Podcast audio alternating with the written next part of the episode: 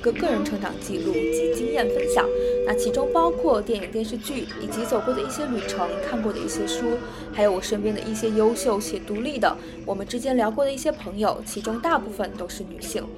我希望自己可以在前几年一些输入增长的同时，现在多一些输出的可能性。那今天请来了朋友包塔，一起来聊一聊他的伦敦生活，也就此展开聊一聊关于英国的留学、工作，以及这三年来对他带来了哪些心态上的改变以及经济的影响。那最近我自己的生活状态也很像从一片废墟中重建。那和包塔对话的过程中，我也感受到了他的光芒。那我们开始吧。之前一直好想找到一个呃在英国的嘉宾，然后啊，终于果然就是所想如所愿吧？对，太好了。那包特，你不要先介绍一下你自己呀？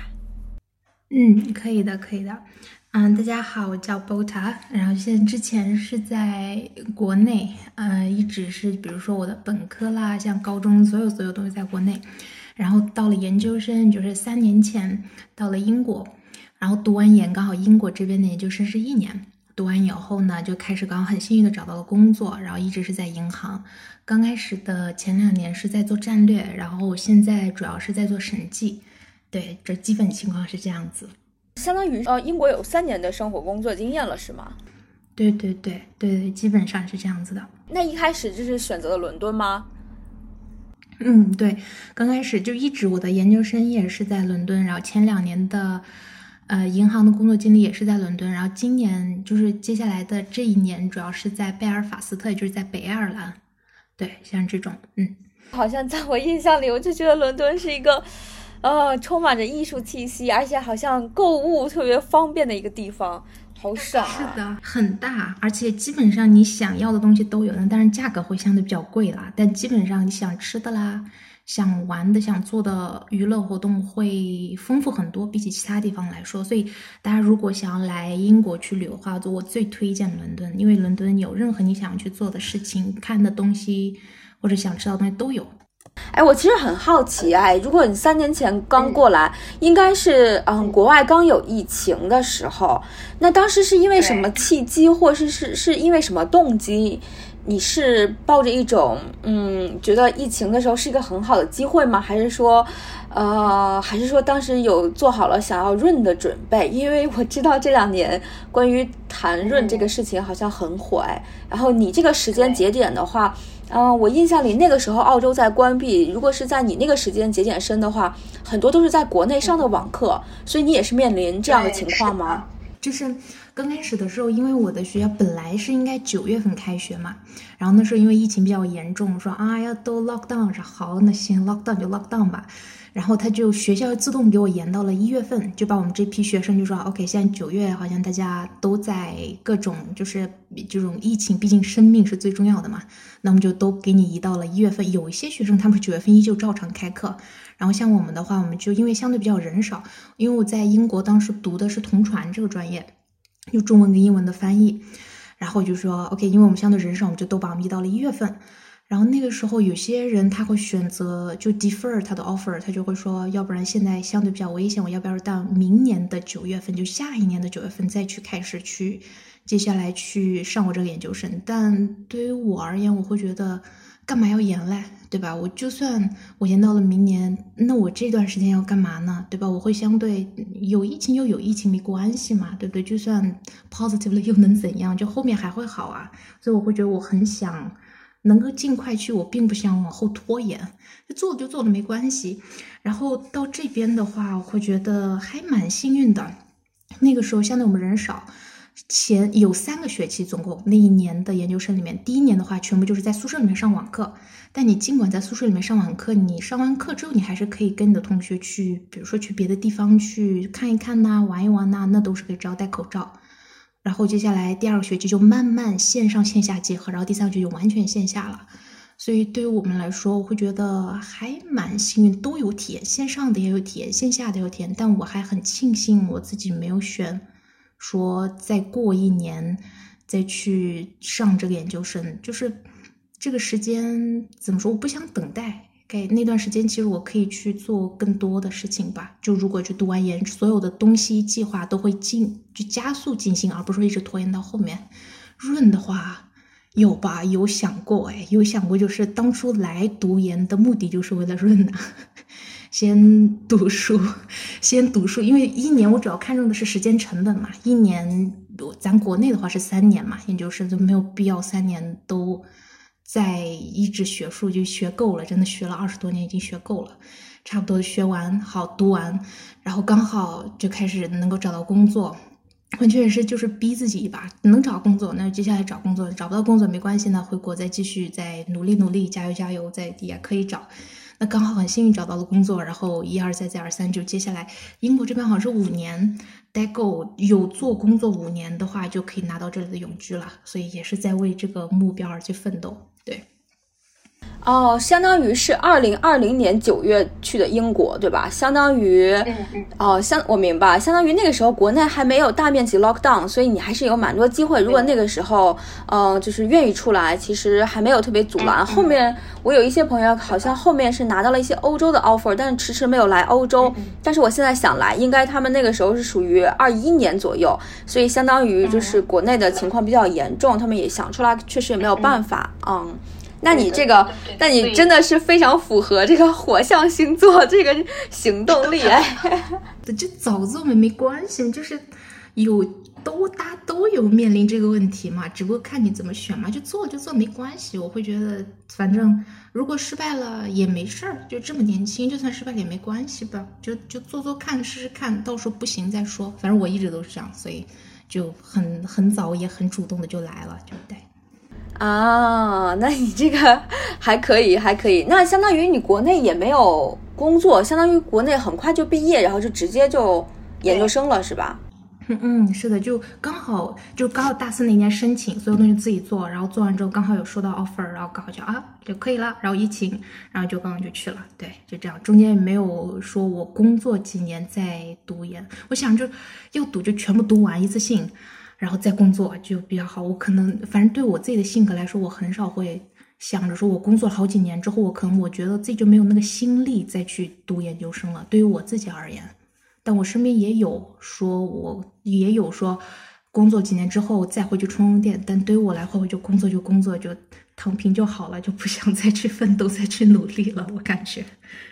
啊，明白明白。其实那个呃，射手座的话，讲实话，很多人都觉得射手座很浪，很爱玩。其实射手座的呃，读书都还不错。我身边认识的呃，很多有比较有才华的女生，读书都很好。嗯，有的就是。对，有的都是上名校，也有一种就是也有一些人是很适合学术研究。对，所以我个人觉得女生射手座很很很酷哎，就是又会玩又会学习。对对，是的，是的。啊，刚才听起来，我觉得你这个每一步的时间节点卡的都还蛮好的，都是相当于你没有过度在这个期间进行，就是没有在这个期间过度焦虑啊。嗯，所以我就觉得还。还蛮好的。如果你是想读研究生，但又被好又恰巧被卡在国内出不来，我觉得这个还是会对一部分人的心智还是有点影响的啊。但你这个听起来我还蛮羡慕的，因为疫情的时候很有很就是啊，疫情的时候因为我也在国外嘛，其实有很多福利。因为疫情的时候没有那么多游客，没有那么多所谓的这种 international students，就是他那个时候找房会比较好找，然后可能整体的物价。对吧？整体的物价都还不错啊，反而是疫情之后，就是现在，我想那个英国应该是面临和我这边一样的情况，就是找房子超级难。然后呢？是的，确实。对吧？然后那个呃，就是整体的生活水平，然后全部都生活水准是在下降的，因为工资呃都是持平或者是有提高，但是整体的消费是贵了很多的啊。嗯，是的，确实是，确实是，就是我想想，在疫情前找房真的很简单，其实相对房源很充足哎，因为好像确实人。就没怎么来，然后或者很多都在国内上网课，所以什么当时我刚开始住是住学生宿舍，就很多都是空的，然后慢慢慢慢开始线下了之后，就人开始逐渐多了起来，你就会看到好多中国面孔，像这种，然后但也也也好吧，也行，都都还行，嗯嗯，而且你这个网课也没有说持续啊，上网课或者是在家这种。就是没有办法去校园的这种情况也没有持续很久，所以你还是挺完美的体验到了这种读书生活，啊，是的，是的，是的。疫情不会让我很有焦虑，我感觉大家大家会对疫情很有焦虑的情绪，但我的话还好，就疫情哦，疫情了哦，就继续 自己各自干自己的事情，像这种很少我会很嗯嗯，并没有很焦虑的情绪，我感觉。那你整个读书期间，疫情期间读书应该也没有那么大的竞争力，起码澳洲是这样子。我身边有一些在啊疫情期间读书的，经常挂科率是非常非常低的，基本情况下啊都让你过，应该就是说这种史上最简单的就是考试通过率。我不知道英国也是真的吗？啊，我不知道英国是这样吗？嗯，比如说对于我们专业的话，我们专业就是基本上没有考试，我们就直接就是现场翻。他就会，因为我们学翻译同传嘛，他就直接会把你放到那个小箱子里面，然后让你翻，翻东西，翻的看你质量怎么样，但基本也不会让你不过啦，对吧？只不过可能就是七十多、八十多跟九十多的区别，就看自己大家课程的积累。但基本上我在我又遇到的同学们都很卷哎，真的大家都很卷哎，所以这种氛围也会带着你要哦，我要努力，就是。就是这种氛围也会带动我自己就更努力更怎么样，也挺好，也并不是不好的，也挺好。就卷，也有好也有坏嘛。但基本上大家都没有挂过科，都还行。像这种，嗯嗯，所以相当于是在这边读的同传，同传它是一个呃是一个怎样的专业？同传就是比如说同声传译，你有听过同声传？就是比如说。有的时候你就看一些什么发布会呀，或者什么新闻的什么，就是什么产品发布会等等，就是相对比较大的这种会议的时候，都会有一个小箱子在最后面，然后那小箱子里面坐两个人，那个两个人里面分别戴着耳机，前面嘴巴前面有个话筒，但是听到对方去输入英语，他就输出中文，然后通过这个话筒来去给其他的现场在座戴着耳机的人去能够实时翻译对方所说的不一样语言的话。所以你同传你是同传的是英文吗？还是其他语种啊？嗯，中文跟英文还有俄语，对，这三个，对，这三个，对啊，所以你也是会说俄语的是吗？因为我是少数民族，所以我会说哈萨克语，所以哈萨克语跟俄语很像，所以刚好小的时候就开始学这两种语言。对对对。讲实话，就是你这个 Bota 这个英文名字哈，其实还蛮蛮少人叫的哦。那你刚才又提到了你是少数民族，要不你也来介绍一下你个人背景吧？哦，可以啊，可以啊，个人背景少数民族的个人背景，可以啊。比如说少数民族，还有像这这怎么介绍？比如说啊，我是哈萨克族，然后很小很小很小很小的时候，比如说我听我的爷爷奶奶讲，是他们是在新疆，然后呢。等爷爷奶奶相对工作的时候，他们到了北京，然后爸爸妈妈同样，他们也是在北京开始工作，然后我就一直在北京，像这种。但相对我会很感谢爸爸妈妈的很用心良苦，就是很小的时候，他们如果比如我在家说中文，他们会不理我，哎，他们就很会希望这个小朋友会说自己的语言，就是一般我的得说韩语了之后，哈萨克语之后，对方才会回应我，像这种，然后慢慢慢养成了习惯，在家就自动变成。这种哈语频道就变成了这种输出啊、听入啊都是这种，然后到出门之后，同学啊、学校都是中文，然后慢慢学校里面教育加入了英文，然后也就现在也慢慢英文了，像这种，然后以及自己日常会去学俄语，就慢慢就是这种语言习惯就建立了吧，我感觉。哦。那你本身在国内是读的英语吗？还是读的俄语啊？啊，我在国内读的是英语，对我在国内读的是英语。啊，我的天！我发现这个果然是读小语种的，或者是读英读英语的，就是选择海外生活的人真的是好多呀。然后就是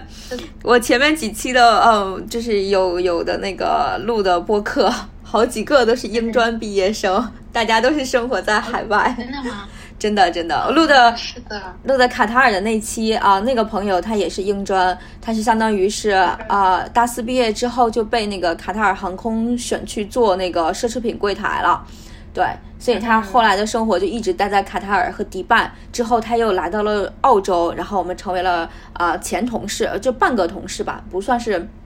完全，但是一起工作过。后来另外一个朋友是我上一期做英语的那一期，他也是国内读的呃英文专业，然后他也是一个英文，就是因为前两个都是男生嘛，英文底子都非常的好，然后又很流利呀，然后表达能力又很清清晰，然后这次终于这次请来了一个英国的妹子，竟然也是一个英英文专业，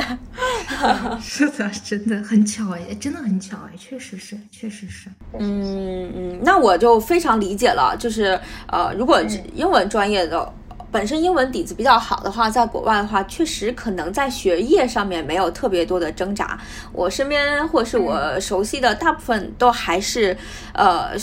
嗯，就是选择留学之前会有一段学英语的挣扎，然后真正体验了海外生活之后，又有一段关于这个语言方面和和这个基本国外生活适应上的一个 gap 期间的一个一个挣扎啊。但是，我我觉得很好，你是相当于这方面完全没有特别的。就是特别的冲突，特别的严重啊！那那你毕业是为什么就是要就是呃没有做同传相关，然后反而去了银行呢？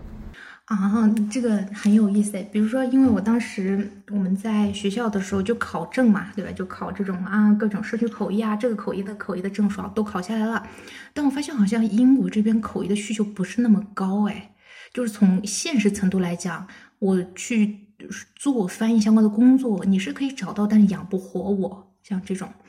然后我就说啊，那怎么办嘞？那就开始就投各种我任何能够找到的工作就开始投，然后投投投，面了很多很多，我就面了，我当时有发出去五百多封简历吧，差不多。然后最后是六个面试。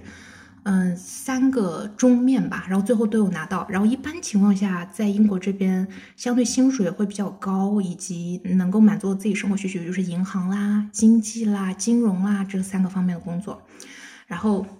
相对慢慢就会觉得，哦，那 OK，那这方面他的工资提供，毕竟你也得存活，你得生活嘛，对不对？你不可能通过你讲语言，人家也不可能把东西直接给你，肯定是通过钱。所以就说啊，那好吧，那金融方面可以养的话我，薪资也比较高，就开始慢慢就是开始转金融了。刚开始做金融的时候很难呢，因为之前从来没有学过金融方面的东西，对方比如大家在开会的时候就很难懂，就这些人我可以理解他在讲什么，但我不明白为什么他要这么讲，为什么什么什么 debit credit 是这样子，为什么那个金融池子又这样了，又为什么那样了？然后自己课下每天基本就上完班之后就开始学。学学学学学学各种就金融方面的本科，他们会看的一些书啦，或者这种，然后差不多三四个月了之后就感觉上手了，上手之后就感觉相对容易了很多，然后有什么不会也会直接去及时问同事，这个怎么什么意思，那个什么意思，慢慢慢慢习惯了之后觉得哦是这么回事儿啊，就慢慢就上手，就开始就做了，相对比较顺利了，就这样，嗯嗯。嗯嗯嗯，那你觉得你这个公司因为这个你跨专业而录用你啊？你觉得他是看中了你什么呢？看到了，看的基本上来说，我感觉英国这边不怎么看专业，他更多的看大家的软实力，你的沟通能力啦，你的一些团队协作能力，愿不愿意跟其他人一起去共事啦，对吧？然后以及比如说你的一些就基本的一些电脑的技能啊，像这种，然后很多东西很好的一点就是英国这边会有非常比较全的培训。在他在你开始真正去成为一个打工人之前，他会完完全全给你讲清楚这个东西工作要做什么，然后你怎么做，有什么问题。而且我相对很幸运吧，同事们都很好，所以有什么问题我们都会直接我去问，有什么的我不会害羞怎么，就不懂就不懂，搞清楚不就可以了嘛？就直接问他们。开会的时候啦，或者是什么开完会之后再去问其他的同事啦，像这种大家都很好，都讲。然后慢慢慢慢，你习惯了这个东西之后就，哦，原来是你就明白了之后就其实就上手很快了。所以基本上来说，如果你是金融专业去做银行，会更快上手。但并不意味着说，如果你不是金融专业就不能上手，只不过看大家的悟性和自己的努力程度。就这个东西完全是可以弥补你之前的一些学历方面的一些欠缺吧，我感觉，嗯。那那你呃，我不太了解英国的这个工作的体制哈，或者是这种体系。那相当于是得到了一份 casual 的工作，还是 part time，还是说你是得到了一份 full time，还是说你现在目前是一个 internship 的这种这种状态？啊，都是 full time 啊，都是 full time。所以刚开始的时候就是都投的，因为我要工，就是我要签证嘛，对不对？比如说你是 part time，是 internship，他没有办法给你签证，所以我投的都是 full time，然后。就是都是银行里面的 graduate scheme，也就是我们中文里面的那个叫什么管培生，对，就对对对对对管培生，然后我就开始进了那个之后，慢慢他管培生，因为一年两年之后，他就会把你转到相对比较高一点的这种职位，或者是一些工作的种类，就是你从 junior 变成了 senior，像这种，OK，就是就是这么一点一点一点一上一上，慢慢慢就是上来了，像这种，嗯嗯，就是因为。对对，因为前两年，因为刚好就是我把那个管培生上完了，所以刚好薪资他要再去升，他倒是可以升，但是他比我去跳槽，他升的幅度不是那么高，所以那时候我就选择了跳槽，所以跳到了我现在北爱尔兰这里，刚好相对他的花销啦，各种方面会比伦敦少很多，而且薪资会比之前会高，相对比较多，那自然而然，那我为什么不来呢？所以自然就换到跳到了现在这个职位里面，对。啊，然后因为我觉得好像还蛮有意思的。当时你去是跳槽来到北爱尔兰这边，你其实没有，就是一开始想法就是说没有那种我一定要留留在伦敦，我一定要留留在留在这种所谓的大城市，没有这种想法是吗？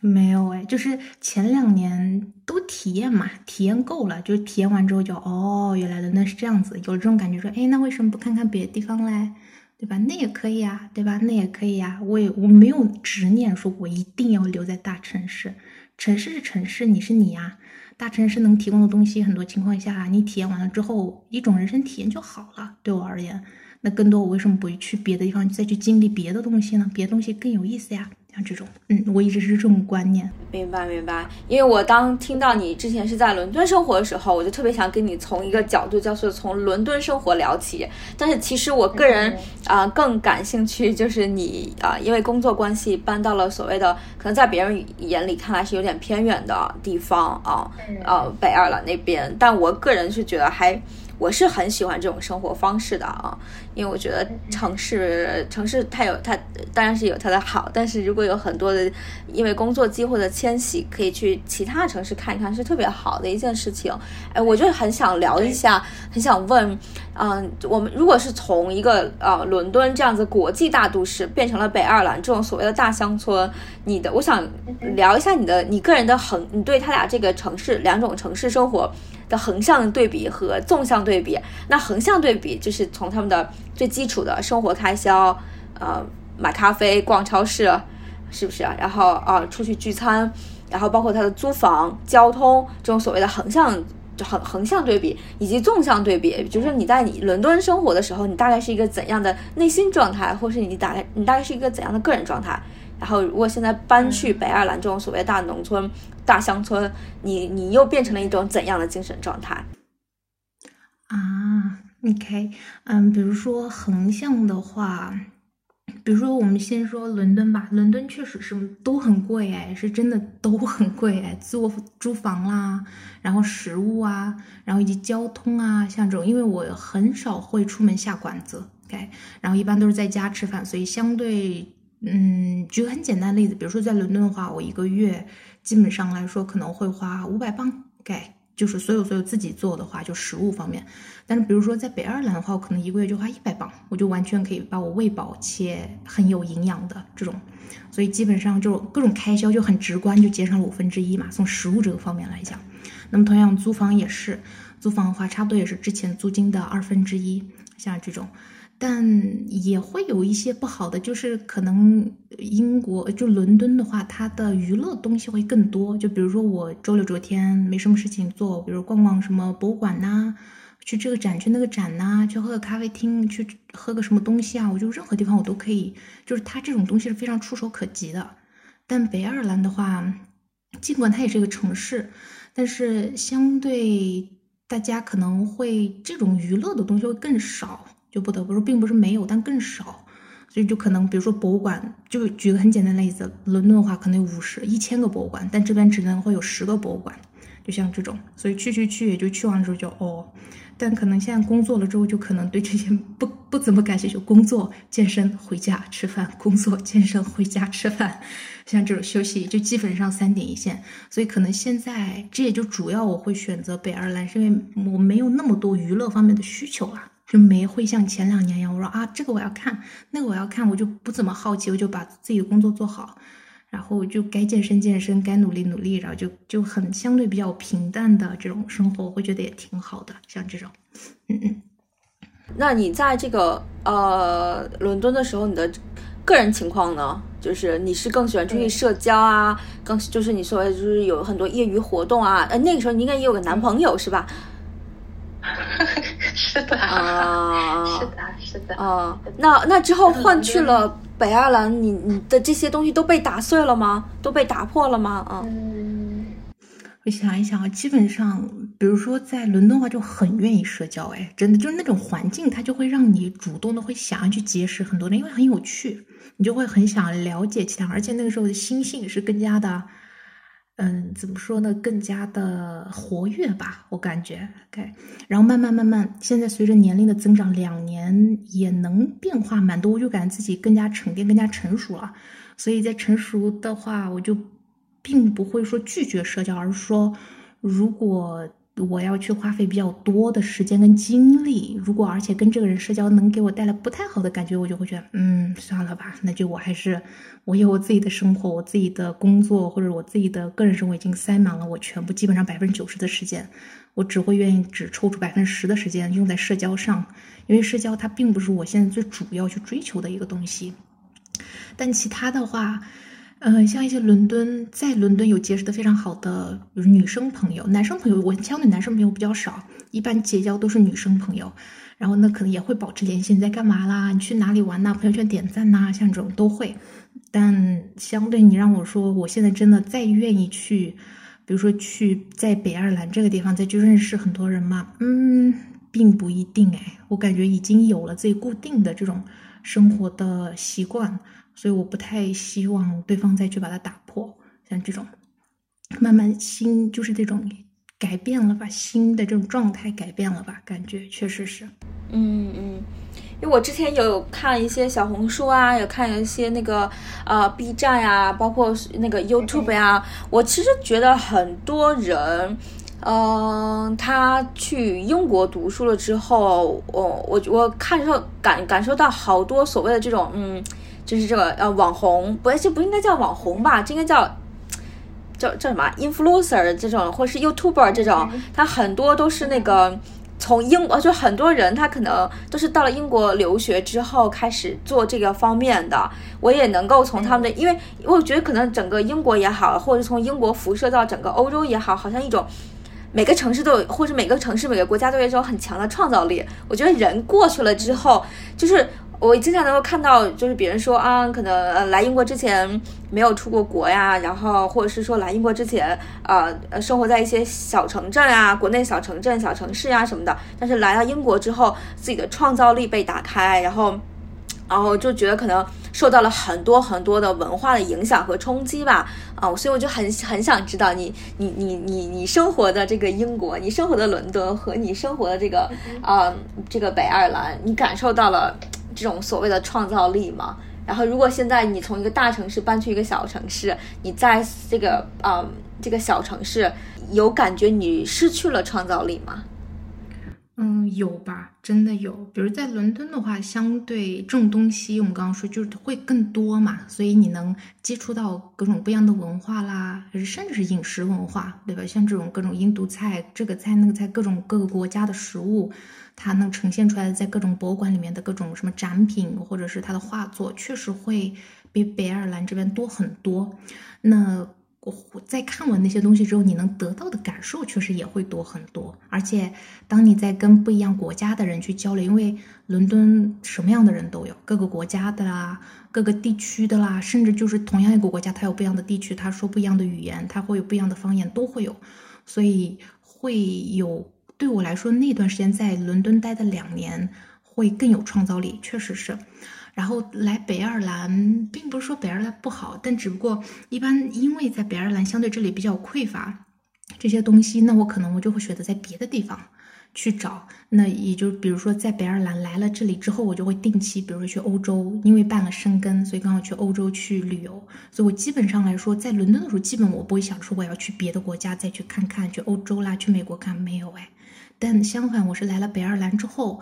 可能就是你刚刚提醒我，我觉得可能是因为这方这东西就这个方面的比较少见，所以慢慢我就会想着说我要去别的地方去看看，去补充我的这些缺失的一些所谓的创造力。所以那个时候就是去年一年，就是刚好来这里一年嘛，所以从刚开始的。只要是有假期，就会去欧洲或者美国去各种看、各种玩呐，就基本上不会太久，一一到两天、三到四天，像这种周六周天加上，像这种看完之后回来就会觉得啊，我又充满能量了，好继续疯狂努力、疯狂工作，然后接下来再再一定的就是再疯努力、努力、努力、努力，然后差不多把电源还给之后再出去玩一两天，像这种。这几年就是是这种留学生活。嗯，带给你的这种所谓的呃改变更大，还是说疫情对你的改变更大呀？嗯，我觉得是留学生活哎，就算有疫情，就算没有疫情，我会觉得都还好吧。我并不会把疫情就是啊，大家都会说疫情好像把时间暂停了两年，就是什么东西都停滞了感觉。但对我来说，我的生活还是继续啊。就在这个疫情里面，我有完成我的留学啦，我有找到我的工作，我有开始工作，所以它并没有阻碍我。觉得任何东西，该努力的、该奋斗的、该做的东西，都是在疫情里面进行的。只不过大家会把这两年的时间套上“疫情”这个名词，但对于我而讲的话，它不是现在来看，它并没有影响我的什么东西。偶尔可能就影响一下出行，出行的时候要戴口罩。除此之外，我感觉好像并没有有多大的变化，但更多对我影响大的是留学生活。就自己眼界开了之后，就哦，还可以这样啊，哦，我是不是还可以那样做？就慢慢就会有这种想法，就以及付诸努力实践它。像这样。嗯，在英国留学的话，你是属于那种打工派吗？你有没有体验过那种打工生活啊？留学生打工生活？没有，没有哎。还是一个挺大的区别啊！我觉得好像在澳洲的，因为可能可能因为本身澳洲的嗯研究生是两年，嗯，可能它本身的费用会比较高吧。我觉得这边我觉得没有一个人能够例外的逃离开我要去打工这件事情。但好像嗯在欧洲留学的好像都还比较就是生活和学习，就是因为真的。对，就真的没时间呐，就是每天这学业或者是课业作业已经蛮多了，再把这个时间花出去，再去打工，怎么说呢？我会觉得就是回报跟支出比不太一样，就是你因为你打工，你肯定也会花费你的精力啊，你的能量啊，像这种，但你有得到的钱，基本上来说，如果你去兼职或者怎么样，他薪资不会很高嘛，对吧？我并不一定说一定要实现百万富翁，但薪资不会很高，所以相对。对英国是这种，而且相对大家如果作为留学生去做的话，一般可能会做，比如说在餐厅里面端盘子，像这种，那我会觉得支出收入比不太成立，所以我觉得宁愿有这个时间，我去把我的学业搞好，我得到一个相对比较漂亮的最后的毕业证书，它其实会在我的职业发展方面，或者我亮出来说我是什么什么什么学校的毕业生，它其实会。在我的职业发展的话，会更有效，会更有帮助力一点。对我而言是那样子。嗯嗯嗯，听起来还是嗯，跟我们这边的生活还是蛮有不太这样吗？还是还是挺不一样的。对对对对对，真的是真的是。比如说，那你们那里生活怎么样？比如，因为我也没有去过澳洲，我很好奇。嗯，我们这的生活呀，就是，呃，我可以，我我是可以简单讲讲我的感受的。然后你听完我的感受，你你你再判断一下是不是跟你的伦敦生活比较相似哈，或是就跟你的英国生活比较相似，因为这个可能因人而差异啊。昨天跟你聊的时候。我就一直跟你推荐一部片子，叫做《伦敦生活》嘛。那其中我之前在那个呃豆瓣上面看过有一个短评，我觉得他写的特别好。就是说，嗯，里面那个女主她的生活就是简单概括为一个假装光芒万丈，然后但是内心却一片废墟。但是呢，就是同样的这句话也特别适合适应我之前在北京的生活。啊，我觉得我也是这样子的。可能我来了澳洲之后，我的呃生活和我的这个实际的个人展现是发生了一个颠倒，就是我真的是属于外表看着一片废墟，但是我觉得内心光芒万丈的那种。为什么说就是外表看来一片废墟？是因为嗯，澳洲它很热嘛，它只有干季和雨季，就是只有夏天和冬天。但即便冬天中午的时候或者是白天的时候，也都是那种阳光很很很足的。所以我大部分时候真的都是裤衩背心儿，然后嗯拖鞋，甚至我上班也都是类似这样子的装束，上班也是这样子装束，而且嗯。就是刚才你有提到，就是说可能我大概知道，可能在英国的留学生如果选择兼职，可能确实是会去一些餐馆打工会比较多。在澳洲的留学生兼职，可能真的不是不太仅限于餐厅，有很多非常可以选的。比如说我所在的西澳，大家就会选择去做矿工。然后大家也会去选择去做咖啡师，这边也有呃一些国外的背包客，他们会去做农场，比如说他们去农场会去开那种嗯拖拉机啊，或是去农场，或是做什么 picker packer 这种东西，比如说有的会去捡草莓、捡蓝莓，然后还有的会去做包装，然后就是说呢，相当于他留学生可选的这个呃打工的途径，他是大家开一辆很破旧的二手车。呃呃，穿穿着也都是非常的随意。我们会有那种连锁的超市，叫叫什么？嗯，叫 Kmart，或是嗯 BW 这种，你可能在里面两三刀就会买一件衣服，买一件 T 恤这样子。所以你可能日常就是穿这样子。正式去工作，你顶多就是最多也就是穿一个长袖长裤而已，并没有任何特别特殊的。而且我们很多时候都是穿这种所谓的叫工作服、工作装，因为可能是因为澳洲大部分都是一个蓝领阶层的这种天下吧啊，所以我们没有特别特别多所谓的，呃，要穿的很光芒，或是穿着很正式，或者是呃，或者是需要 make up 这种，女生几乎都是。都不会的，女生几乎都是很素面朝天的这种，然后大家也都是拿一个运动杯，下了班之后就奔健身房，或者是下了班之后就约约朋友或者是同事，呃，像我像我会比较喜欢打的是那个羽毛球，然后因为这边啊澳洲人很喜欢打那个嗯 squash，就是那个壁球，所以我现在也还在学那个，对，所以所以我们的整个的生活就是你外面看起来真的是拉拉拉，就邋里邋遢的。讲实话，我 对，比如说我可能如果在国内，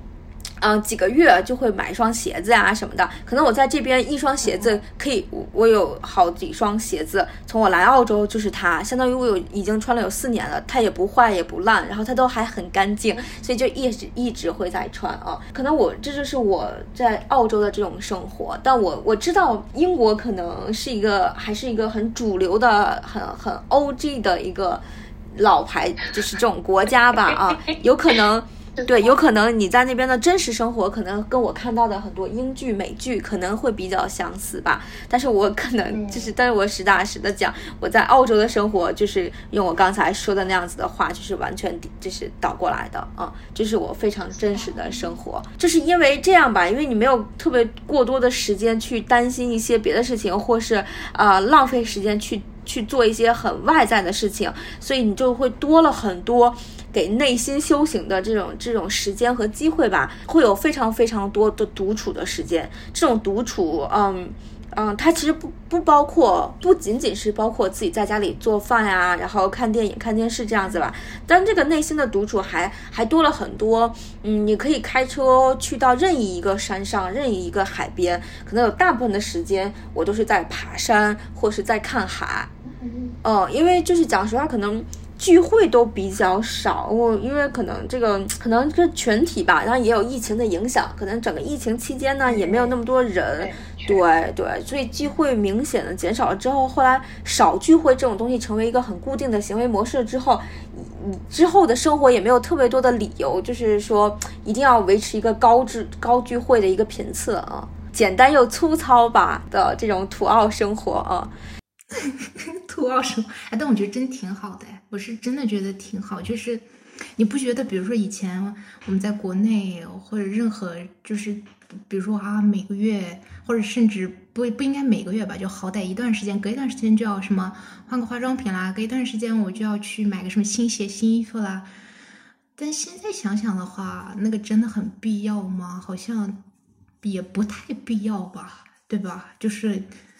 内心的满足感和外表的打引号的精致感，如果两个要选的话，我更希望我的内心会觉得很。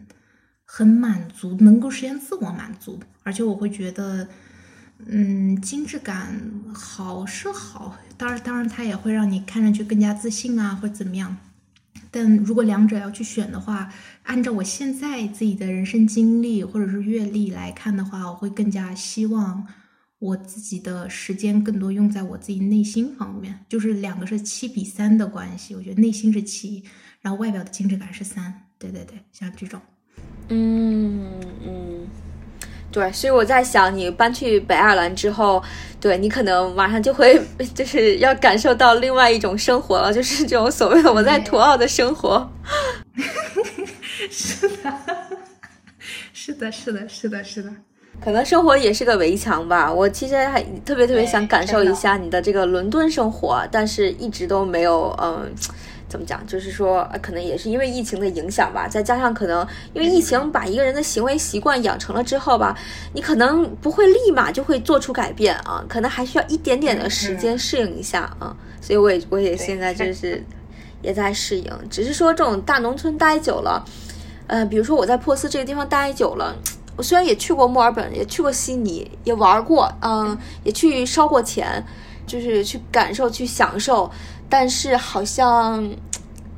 就是并没有特别想要真正的搬过去生活的这种这种状态吧？可能内心也不知道是不是年纪大了哈，就内心就是想着还是远离这个大城市吧。年轻的时候也体验过了啊，现在稍微稳定一点的生活，就还是搬去一个啊远一点点，可以多一些给自己就是内心成长的这个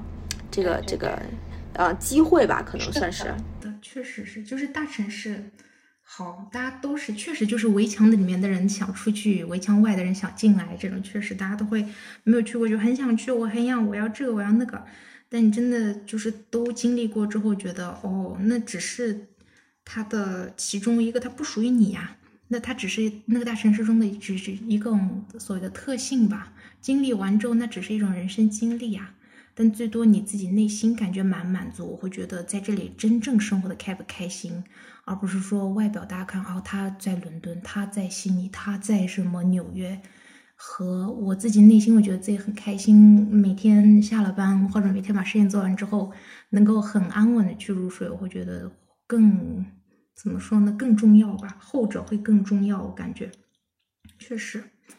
我还是有一些地方很羡慕你的哈，我觉得不管是去荷兰的也好，去芬兰的也好，去英国也好，去意大利的也好，哇，我觉得相当于你拥有了一个地方的学习机会，你就可以打遍打开整个海阔的欧洲市场。我觉得好像你就是一个再不太爱玩的人，或是再没有什么兴趣的人，好像到了欧洲之后也会就是利用一个自己的学生身份，然后尽可能的把欧洲走一走。是不是啊？我觉得你这个真的很好。本身的话，你们在英国读书，相当于办申根签是非常是给的特别快，然后并且给的时间特别长，是吧？对对对，是的，嗯嗯。而且大家如果要申请申法国签，好吗？信我，请申法国签，不要申那些乱七八糟国家的签，给的又少，态度又不好。法国签是最好的。嗯，呃，如果在英国申法国签会有多久的这个期限？对，比如说我第一次拿到的是一年，然后第二次我申的时候拿到是三年，但我之前也有申过丹麦，因为我之前有一个非常非常好的玩的非常好的一个姐姐，她在丹麦读博，然后说啊我也想去看你，所以那个时候刚好一年结束了，那个申根就过期了，然后去办的时候他只给了我三个月好像，所以从那之后就打灭，就直接就以后都是法国签，好像法国。就比较欢迎大家去到那里吧，就拉动它的经济啊，各种各种。所以我觉得法国会能给你的时间更长，而且办出来的速度会更快吧，我感觉。明白明白。呃，法国好像和啊，法国、意大利和西班牙，这都是属于申根里面比较好申的。就如果可以的话，以以这几个国家申，嗯，是这样子的。我我们这个在澳洲，嗯，因为我最近你刚才说到丹麦，因为我最近就是刚给丹麦使馆。交的那个申请啊，因为我哦，真的吗？在澳洲，然后我是十月份要去冰岛，所以呢，但是冰岛呢在澳洲又没有大使馆，所以呢，他只能通过挪威使馆地或者是丹麦使馆地，就先通过那个 VFS，就是那个 Global 的那个东西，交了嗯挪威。后来挪威有一天的时候就接到一个电话，就是中介的那个打电话过来跟我说说，如果你是从挪威递的话，你要做好准备，要现在的审理周期是五十个工作日。我如果有 OK 的话，尽可能的话就把我这个递交签证时间提前半个月左右，问我 O 不 OK。然后我就说啊，这么严重啊？然后他说是的，然后就跟我解释了一番。我回去之后就赶快做攻略，然后我发现不行不行不行，那那个太哦太慢了，就是可能就是会耽误我的行程吧。对，五十个工作日还对多久啊？对，所以呢，我就赶快去 Google，然后发现那个丹麦使馆也可以，也可以递交，然后我就特别开心的就把我的那个挪威的那个签证改成了去去交丹麦使馆的签证，但是他们都是呃 VFS 一个机构办理哈。然后我在上周的时候，呃，终于把那个东西交过去了之后，他跟我说啊，我就跟你说一声啊，你也要。做好五十天的准备，我说什么？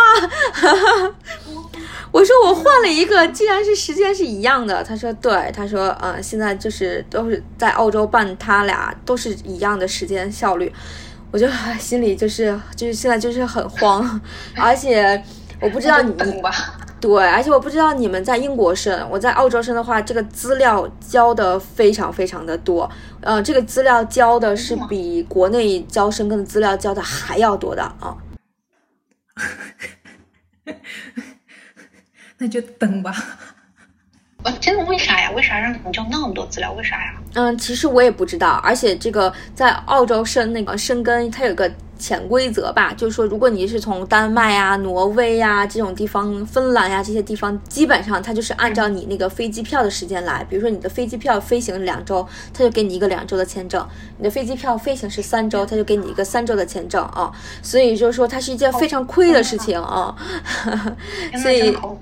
所以你刚才说你能够有一年，我多希望他能给我一年啊！我觉得他能。因为我的呃，我去冰岛的行程一共是两周，一共是十四天，然后加上嗯中间各种转机什么的，一共是十五天，对。但是其实落地呢，只有十三天。这样十三天多这个样子啊，所以呢，也就是目前就是做好最坏的打算，就是他有可能只给十几天这个样子啊。我会觉得这个准备交这个签证以及为他付出的时间成本真的是挺多的，包括英国也是。几年前我申在澳洲申的那个英国签证，其实只给了半年啊。我我开始以为是只有我是自己是这样子的，但其实不是的。我我在那个小红书和其他的那个社交媒体问了大家一圈。但但凡在欧洲申的英国签都是给的半年，而且那那次有个很可笑的事情是，呃，那是二零一九年的十二月份，我和我的朋友是一起递交的英国签证。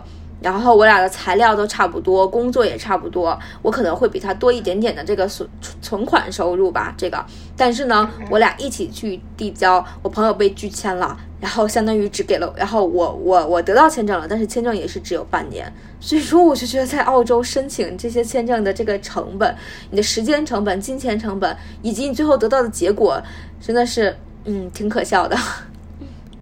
哇，真的吗？天哪！那好亏呀，是真的好亏呀，钱都交了，最后给拒签的话，真的好亏呀，真的。在英国读书或者是在澳洲读书，嗯，有一个可以全球通啊，全欧洲通的这个福利，真的是挺诱惑人的啊。之前英国还没脱欧，但尽管现在也就算脱欧了，还是会相对会有这个便利吧，确实，所以刚好利用这个便利去了蛮多国家，就还挺好的。就现在可能就去过了很多，比如欧洲的很多国家之后，觉得啊，原来是这样子。像这也不会对一些之前去过，比如之前我如果我从来没有去过任何国家，那我可能就会对去过很多国家的人会觉得哦，他他怎么那么好，他可以去到那么多国家，就会有心里会有很羡慕。然后但现在的话，自己去过的时候就啊，就心里就 OK，我也有去过，所以一样的就不会有羡慕，会觉得啊，就是同等的感觉这种。嗯嗯嗯，你最喜欢哪个国家？啊，想一想，我最喜欢我最喜欢丹麦耶。啊，真的呀！刚才吐槽了他半天，最喜欢他。对，因为丹麦，我第一次去见到就真的美人鱼，就是那个丹麦那里不是因为安徒生在那个地方嘛，对吧？所以然后他的那个海，对对，就那个海那里面，它有个真的美人鱼的那个雕像，就真的很栩栩如生。所以大家每次去丹麦，第一个会去那里，然后第二个的话，会感觉我待在那里的时间都是很开心的。没有任何这种因为旅途上的时间冲突啊，或怎么怎么样，就没有任何的这种乱七八糟的事情，就很开心很愉悦，而且是跟自己有认识的人，女生，然后大家整体什么性格方面都很合，所以相对在丹麦是最开心，但是其他地方也很开心，但是如果说最开心的肯定是丹麦了，因为在那里待的时间也最久。相对是两周的时间，刚好那时候休了年假，休了两周，刚好都去那里，去过大大小小很多很多，就是人都很好，而且遇到的人们都很好，都很 nice，就对你对你笑啊，有什么问题都会直接帮你啊，就对丹麦的好感很好。对，哎，我其实挺想问，就是呃，你后面有什么计划吗？就是我们我们刚才聊到了一些你的读书嘛，然后你现在也聊到了你的工作。对，那疫情应该是英国也有了一些新的政策，所以你后面大概是大概是一个怎样的新的政策啊？要么你就简单说一下。嗯，好像好像现在我们还是就是五年能够拿到就工作的人五年能够拿到永居，好像这个基本不会变。但好像接下来尽管那个法案还没有实行，就是比如说现在进英国的学生签的价格啦。或者是什么旅游签价格都会变高，所以它可能一部分有一部分可能会怎么说呢？可能会相对就比较不是，就是就有点折射出来，这个国家好像不太想要那么多的国际生来这个学校，来这个地方，感觉就是从他那个政策里面好像折射出来有这一点。然后其他的话，感觉倒没有，就依旧对于我自己的计划，就是工作，工作，工作。五年拿到这个叫什么永居的那个卡了之后，那接下来就任何工作我想做什么做什么，就没有这种签证的限制。因为有签证的限制，你就只能找他提供签证的工作。那如果没有签证，那很多情况，很多我自己感兴趣的工作啦，对吧？其实他就都就都可以干，就不单单只是单纯只靠着签证来去作为一个唯一的关注点。嗯嗯。哦，那这个换言之，你后面也有可能想要转换工作跑道的这个可能性是吧？对，是的，就我是一个，就是相对新鲜感就依旧射手座嘛，你懂的，就是干两年，这就为什么我干两年战略，就干两年审计，我可能我依旧，我现在还想着要换工作，我就是把一个东西了解透了就哦。哎，好像没点有点没意思啦，然后就开始又找新的，然后又开始干，然后又就对我可能我一我可能一直就会是这样的状态，我感觉。你在那个呃英国，嗯，算起来也生活了三年多的时间了，除掉除掉你这些学业啊这些这些，你有没有收获一些特殊技能啊？你现在有没有就是对你现在有没有觉得哪方面自己被锻炼的很好，或是哪方面成长的巨快？有有。有有有有有，small talk，对，small talk，我之前很讨厌这个东西，就是那种跟外国人的硬聊或者闲聊那种，它是我在职场之后有锻炼出来的一个非常实用的技能，对我而言，因为之前的话，嗯，怎么说呢？无论是比如说我在学校碰到人，大家都是就是就是上课回家，然后自己做的就是分开型的，很少大家就会去聊啊，今天。什么天气怎么样啊？今天什么发生了什么新闻啦？我很少，我很少会对这些东西感兴趣。我觉得干嘛要浪费这个时间探讨这个很没有意义的话题？但慢慢在工作之后，午饭午休啦，对吧？如果你去办公室，然后跟大家一起闲聊啦，对吧？你得讲，你得说话，像这种，然后慢慢慢慢一来二去，我觉得嗯还挺有意思。因为我记得很印象深刻的是，我们大家一起开一个会，在一个就是那个办公，就是那个叫什么会议室里面，大家中间休息的二十分钟，我们就大家我不知道外国人的这个关注点，我们讨论了二十分钟炒鸡蛋这个东西，我 我到现在匪夷所思，我真的匪就是外国人的这个脑回路真的不能理解，就一个炒鸡蛋为什么要讲二十分钟？因为一个人他提出来说他在 YouTube 昨天晚上看到了一个视频，他说这个鸡蛋什么用。用烤箱烤和用蒸锅煮，还是会用什么平底锅炒，然后味道不一样。然后我心里当时是翻了个白眼，但是等到后面慢慢慢慢，就是这种情况出现了多了之后，我就会觉得哦，我可以理解，因为大家可能关注点可能聊聊八卦啦，或者是聊聊各种无痛无痛不痒的这些东西啦，慢慢去输出一点自己的观点呢，还蛮有趣。因为你通过那些观点，你能了解这个人到底是怎么想的，所以慢慢慢慢，我现在从刚开始的抗拒，到现在都可以随便遇到什么事情侃侃而谈，是这个方面的能力，我觉得还蛮实际的。因为你到任何职场，你都得用这个东西，就是闲下来的时候，你不可能一直在工作嘛，对不对？其他的，我想其他的适应能力好像吧，但是适应能力。嗯，不是，就是对我自己的性格来讲，我感觉我自己适应能力一直都还蛮强的吧。因为从高中的时候就开始去别的地方去读书，就是比如说之前在北京，然后我的高中是在山东读的，然后现在大学是在湖南读的，然后就一直在换城市，所以可能在那个时候其实就锻炼了这种快速适应的能力，所以到现在也会让我说换到不一样的地方的时候，我觉得没有那么的恐惧，我觉得嗯有意思。所以你是想去做？你你是山东毕业生吗？山东高考生吗？高中，对对对，我是山东的高考生。山东高考，是的，是的，是的，对的，对的。天哪！为什么？为什么？为什么要天哪？为什么？没有，我就觉得山东很卷啊。我真的是山东是真的很卷，是真的很卷。但也感谢山东的那种经历，就会让就卷中之卷卷嘛，那就卷卷呗，那就努力呗，那就。也就那三年嘛，对吧？那就卷呗。虽然我很少说这里山东就是很卷到什么地步啊，就是我有一个表弟和一个表妹和我，我们我们三个都是同一年的高考，我们三个也都是嗯在父母眼中学习不错的孩子。但是整的等，但是真的高考出分的时候，我的弟弟和妹妹他们一个七百多，一个六百多，所以他们一个是中石油，一个是哈工大。哦很好玩，就是就是就是在那种强力卷的情况下，确实有些人会发挥的非常非常好，在但有些人可能，比如说遭受不了这个压力呢，可能就发挥不好，但挺好，我觉得挺好，就是因为咱们中国人多嘛，那这么不卷怎么办嘞？对吧？非常懂得山东考生，哎，山东山东还是山东还是对。后来你是哦，后来去长沙吗？你是在长沙读书吗？对对对对对，我在长沙，在湖南大学读的。哦，还还蛮那个，对，那你这个生活轨迹蛮好的，可以就是现在又跑来英国，相当于一直在绕一个很大很大的圈子。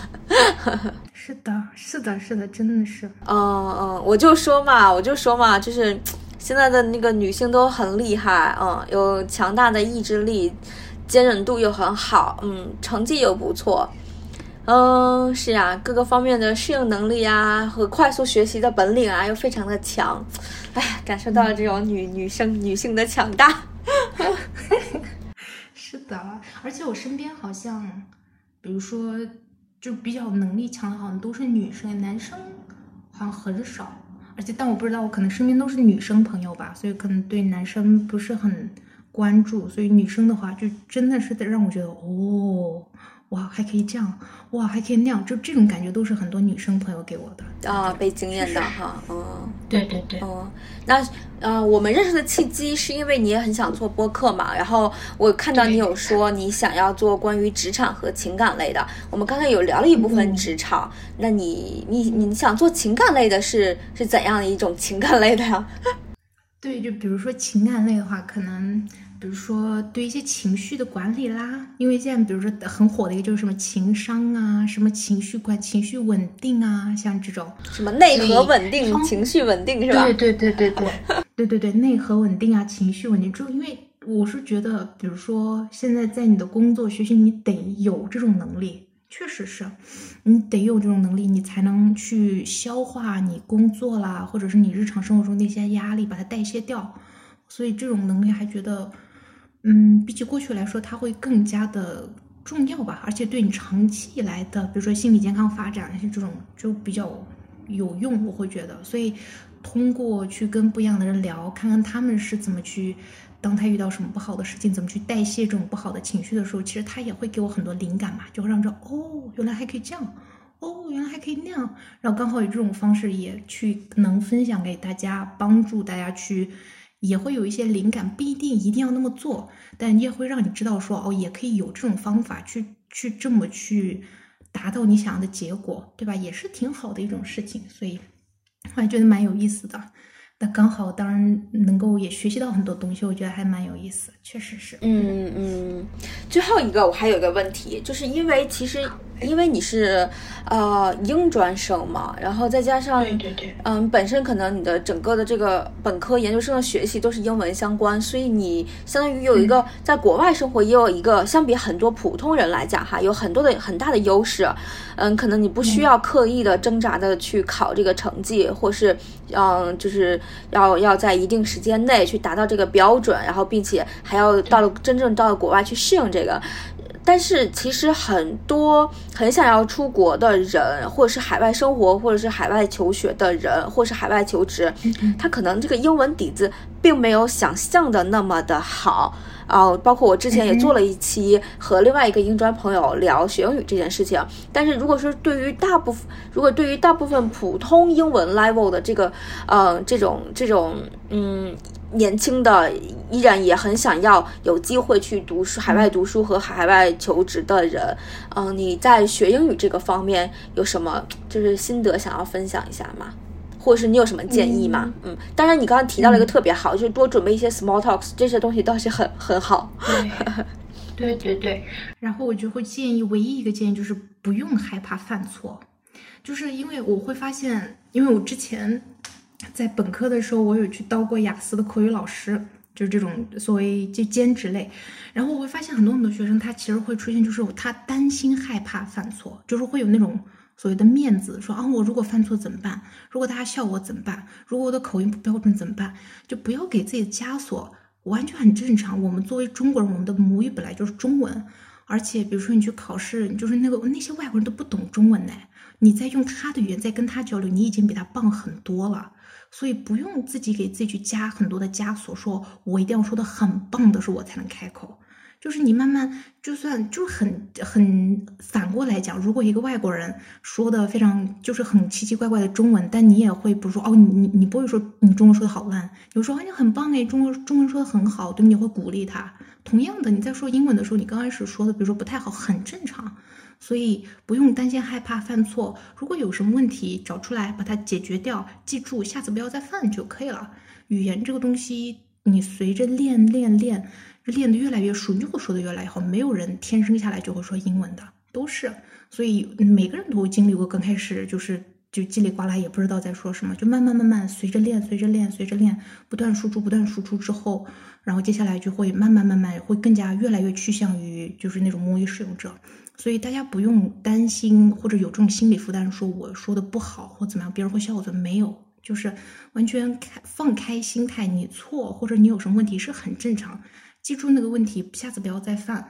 接下来继续走，继续去学更多新东西，并且刻意的用在你的口语表达里面，就会好很多。同样阅读、写作、听力呀，像这种都是的。